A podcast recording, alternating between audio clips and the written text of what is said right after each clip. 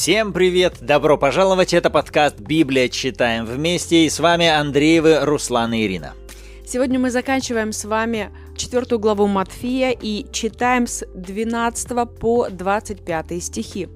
И прежде чем мы начнем с вами читать, давайте приготовим свое сердце, откроем себя для взаимодействия со Святым Духом, чтобы от Него получать понимание. Аминь. Мы открываем себя, Святой Дух, для Тебя и осознаем, что без Тебя понять в священном писании мы ничего не можем, и мы не хотим полагаться на разум свой. Поэтому просим и принимаем от Твоего служения ясность, свет, откровение и истолкование. Начни разговор с нами и поговори с нами из этих стихов о том, что для нас важно в этом отрезке нашего времени. Мы благодарим Тебя, и мы прославляем Тебя, принимая от Тебя просимое. Аминь. Итак, с 12 стиха начнем.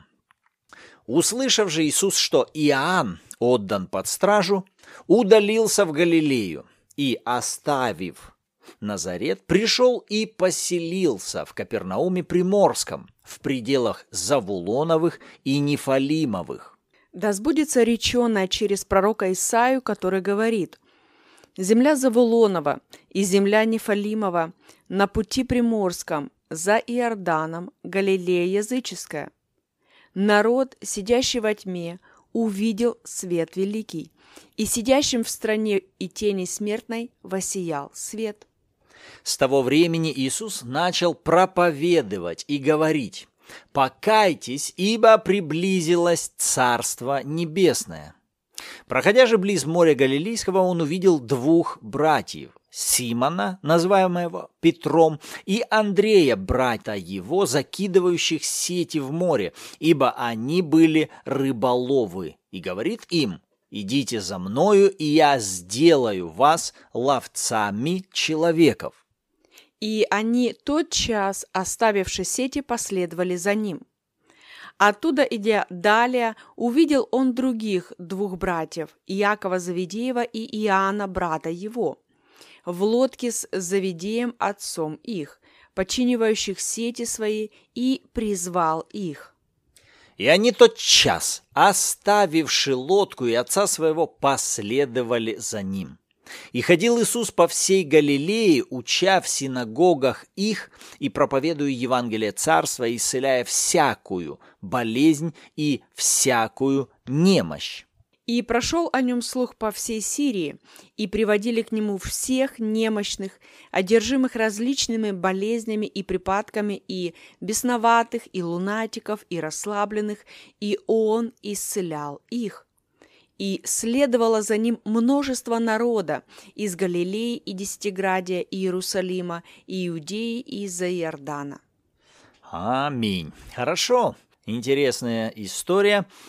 Первое, на что я хотел бы обратить внимание, или вернее, что привлекло мое внимание, это вот с переселения Иисуса. Иисус оставляет Назарет в 13 стихе и поселяется в Капернауме. И вот это его переселение, э, оно связано с исполнением пророчества. Итак, Иисус оставляет Назарет, поселяется в Капернауме, и 14, 15 и 16 стих говорят, что это стало исполнением пророческого слова, которое Исаия говорил. «Народ, сидящий во тьме, увидел свет великий, и сидящим в стране тени смертной воссиял свет». Но у меня возникает вопрос, ну а как это по факту-то исполнилось? Вот Иисус пришел, поселился, ну и что это за свет вот такой? Э, во-первых, что там за тьма до этого была, и как свет произвел этот результат.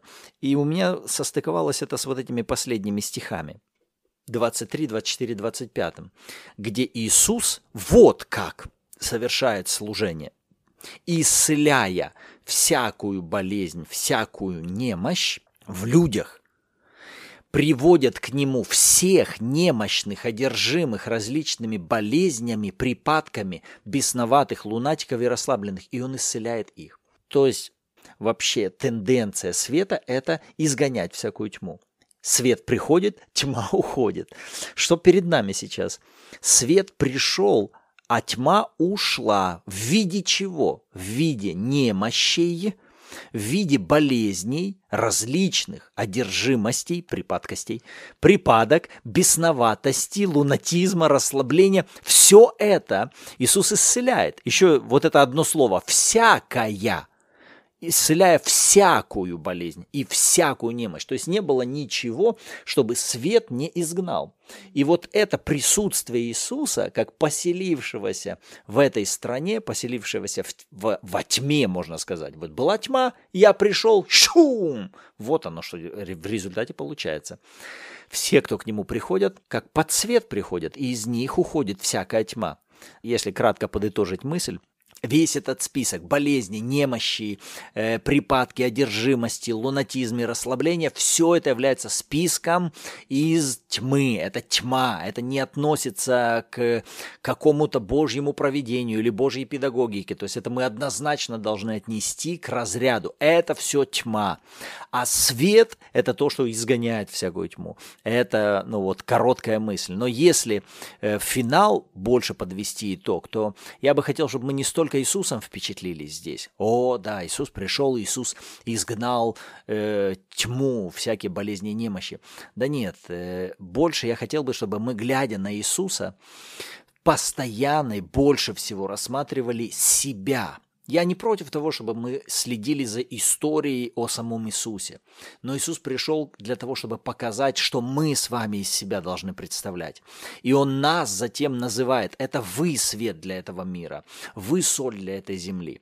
И то, что у меня происходило, и у вас должно происходить. Там, где вы поселяетесь, по слову моему, там должен светить свет, и вы также являетесь таким же светом, который может изгонять всякую тьму. То есть э, как бы призыв к тому, чтобы мы, рассматривая Иисуса, обязательно смотрели, вот это мой эталон, вот то, каким я призван быть, вот для чего я пришел, вот такие результаты и у меня могут получаться. Уже хотя бы начать свое мышление подстраивать именно вот мой образ, вот мой стандарт, вот мой эталон, вот образ того, какая и у меня жизнь может получаться под взаимодействием со Святым Духом, потому что, как как мы прежде говорили, Иисус сейчас входит в служение как человек, взаимодействующий со Святым Духом.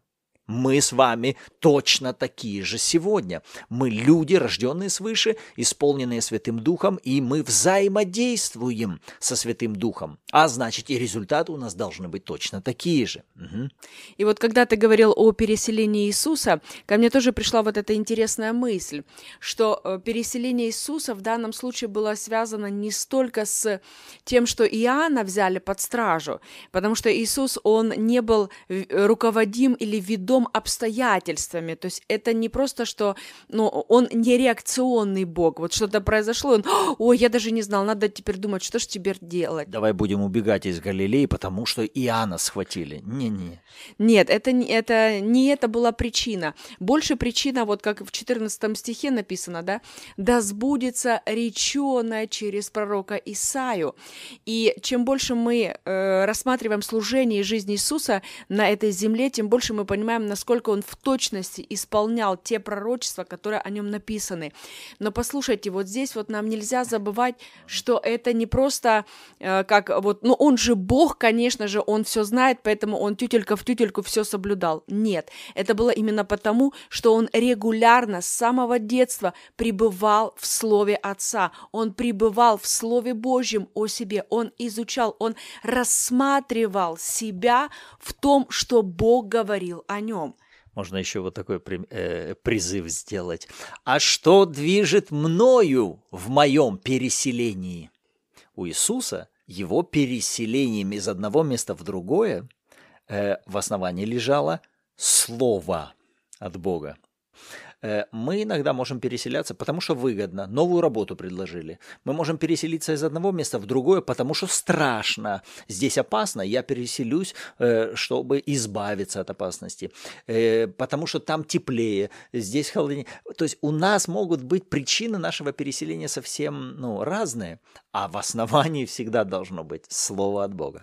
И еще мне понравилась мысль в 17 стихе, когда Иисус говорит, когда Он начал проповедовать и говорить «покайтесь, ибо приблизилось Царство Небесное».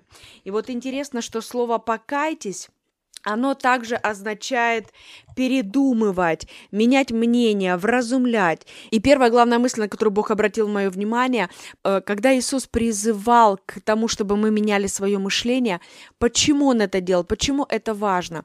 Да потому что Он говорит, ребята, Царство Небесное рядом с вами. Что такое Царство Небесное? Это буквально все то, чем оно наполнено.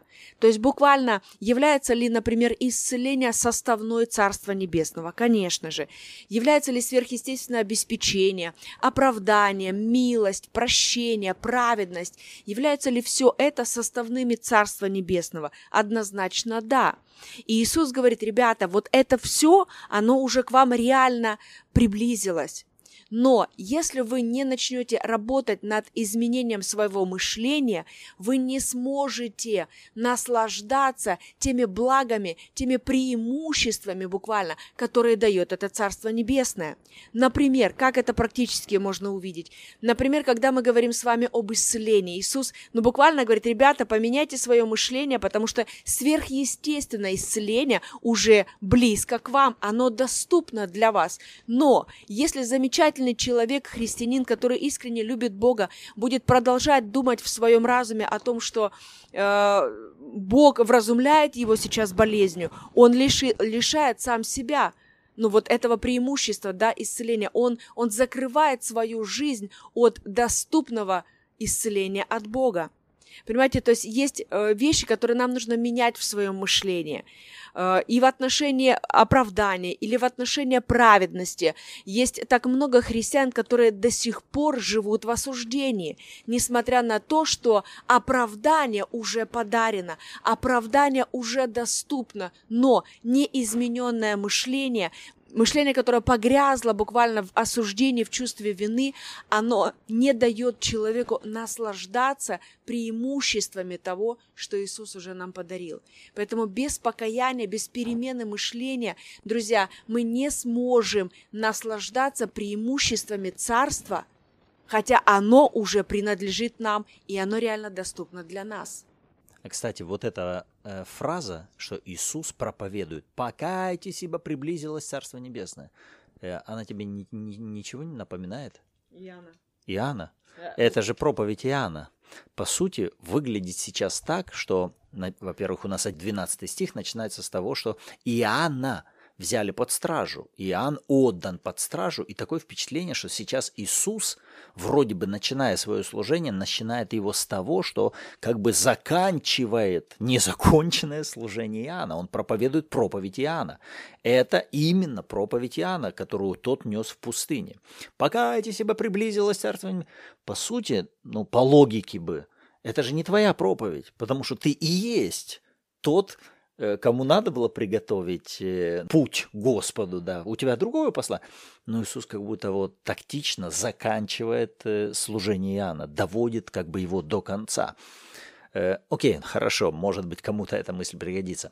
Но вот здесь следующее, смотри, в следующих стихах он начинает призывать.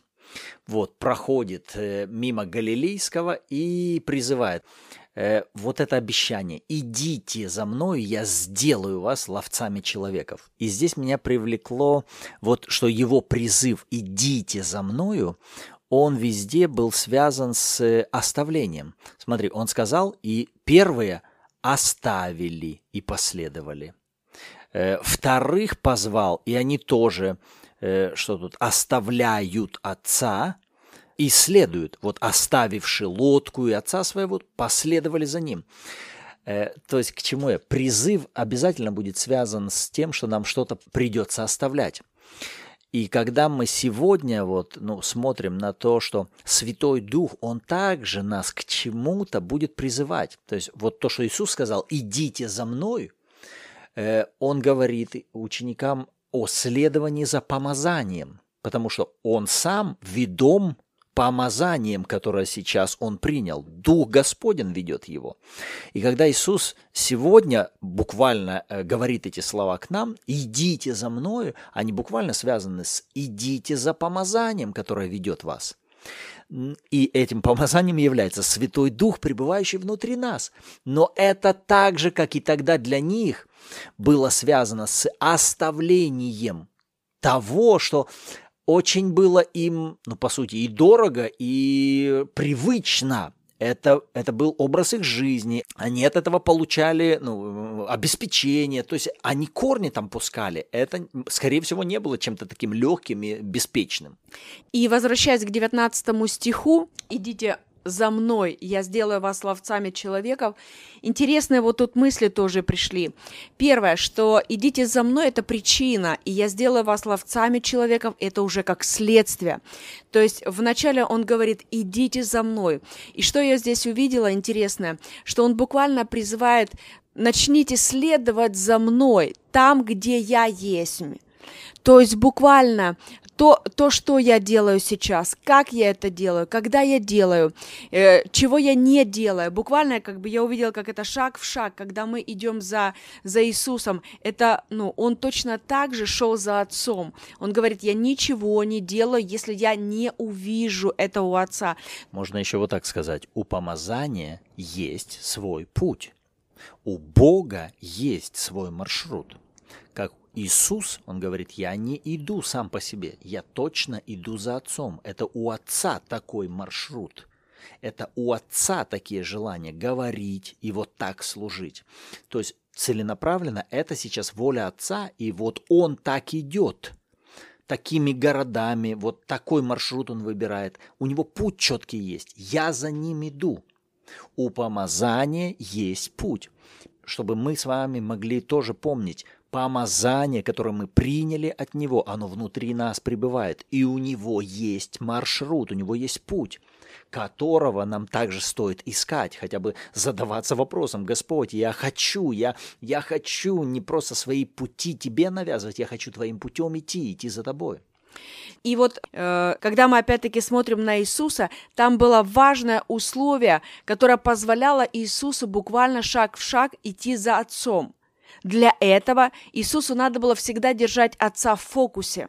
Где сейчас Отец? Что Он делает? Чем Он занят? Понимаете, и вот именно таким образом Иисус и призывает нас жить, чтобы мы в своем фокусе ежедневной жизни держали Иисуса. Понимаете, вот этот вопрос, где сейчас наш фокус?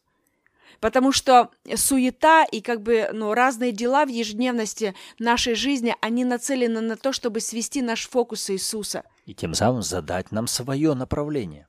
И когда мы теряем фокус Иисуса, то мы теряем исследование за Ним. У нас начинается следование за своими желаниями, амбициями, потребностями, нуждами, обстоятельствами, желаниями других людей, нуждами других людей. Мы перестаем быть ведомыми Духом Божьим, Словом Божьим, Иисусом. Мы больше начинаем быть ведомыми обстоятельствами. И тогда уже мы выходим из, э, как бы из, из исполнения вот этого 19 стиха, когда он говорит, идите за мной, не за обстоятельствами, не за нуждами своими или нуждами людей, идите за мной. Именно поэтому, друзья, мы и открыли этот проект для того, чтобы помогать каждому из вас держать свой фокус на Иисусе, пребывая постоянно в Его Слове. И вот интересно, что дальше он говорит, и я сделаю вас ловцами.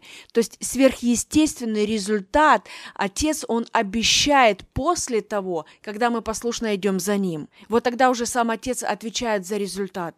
И сам результат, смотри, что выглядит, вы будете получать улов я вспомнил, что в параллельном Евангелии, по-моему, в Евангелии от Луки, вот этот же призыв более шире расписан, и он был напрямую связан с великим уловом, который происходит после проповеди Иисуса, когда он говорит Петру, и э, вот этой братству всему, отплывите на глубину и закиньте сети. И когда они делают по слову его, они получают великий улов, хотя всю ночь ловили и ничего не поймали. То есть вот этот призыв для них также прозвучал вместе с демонстрацией великого улова. И они должны были увидеть, вы прежде могли тужиться сами и не получить никакого улова.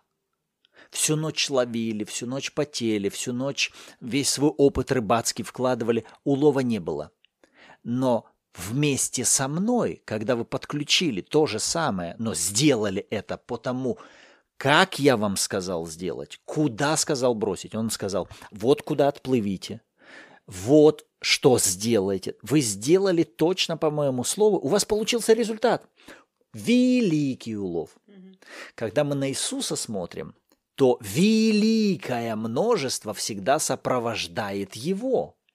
По сути, Иисус ходит сейчас, будет ходить три с половиной года, и его тысячи постоянно сопровождают. У него постоянно, чуть ли не ежедневно, великий улов душ. Но если задаться вопросом, а почему столько душ постоянно им улавливается в царство? Не потому, что он ну, красноречивый или, или как-то выглядит эффектно, потому что он следует за отцом.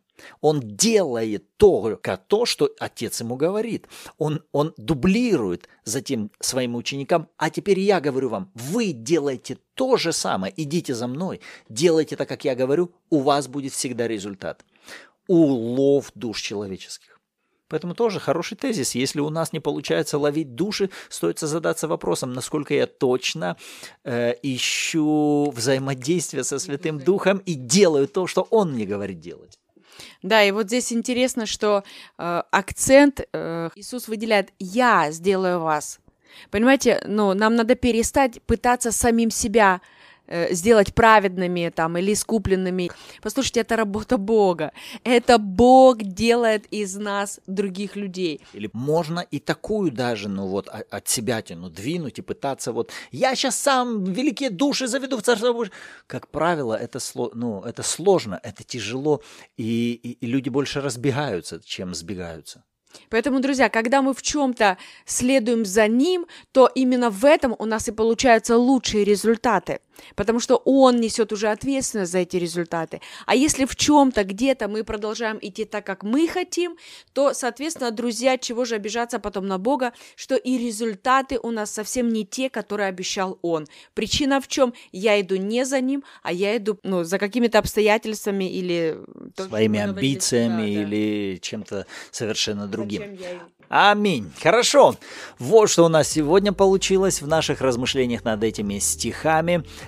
те мысли, которые ну, нас больше всего привлекли, для нас будет ценно и важно услышать, а что привлекло ваше внимание к себе, на какие мысли Бог обратил э, ваше внимание из этих стихов. Э, пишите внизу в комментариях. Напоминаем, что э, цель этого проекта помочь каждому довести чтение, размышление над Писанием до постоянства, научиться понимать Бога через Его Слово и также служить друг другу как-то взаимным назиданием. И, друзья, мы напоминаем вам, что подкасты выходят каждый понедельник, среду и пятницу в 7 утра. Друзья, и еще то, что касается соцсетей, то каждый последующий день после выхода подкаста вы там можете увидеть важные мысли, которые помогут вам в размышлениях над прочитанным отрывком. И, конечно же, по субботам у нас с вами прямой эфир. Каждую субботу мы подводим с вами итоги того, что мы прочитали за неделю, каким практическим выводом Бог приводит нас с вами через прочитанные истины. А на сегодня нам пора заканчивать. Увидимся на следующем подкасте. Всем благословений! Благодарим, что вы были с нами.